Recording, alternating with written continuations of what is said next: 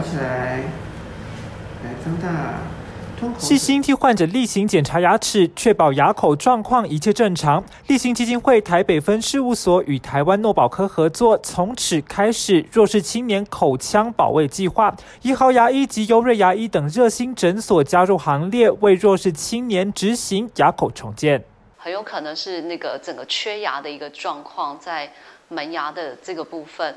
那不仅就是说，呃，对他自己的一个身体的健康有影响，事实上，呃，也会针对于他的人际或他未来找工作上，也会产生很大的一些困扰。因此，我们也在思考，就是说，呃，这些孩子的一个牙口的一个重建，是不是有这样的资源可以协助他们？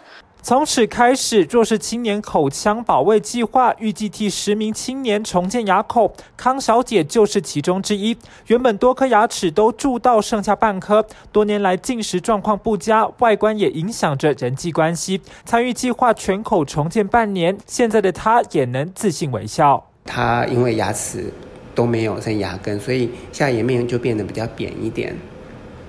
那。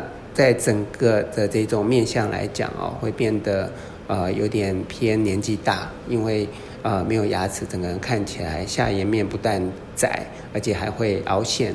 就是吃东西会方便很多。那之前吃东西可能都是要小小小块这样，然后现在就可以直接用牙齿去咬断这样，然后笑起来也会比较好，就是看起来有牙齿，看起来比较不会就是别人说哎你怎么没有牙齿这样。医师分析，弱势家庭父母可能认为儿童乳牙会换牙而忽略口腔保健，因此青年在自然牙生长后也常常饱受蛀牙之苦，又因经济弱势而更难寻求医疗服务。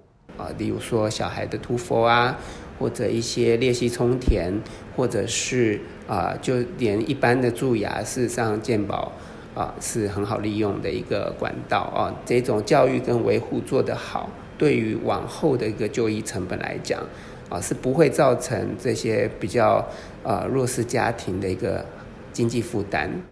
立新基金会呼吁更多有志牙医响应善举，也欢迎民众可透过经费资助计划，一起为弱势青年从此建构更好的未来。记者田木生台北采访报道。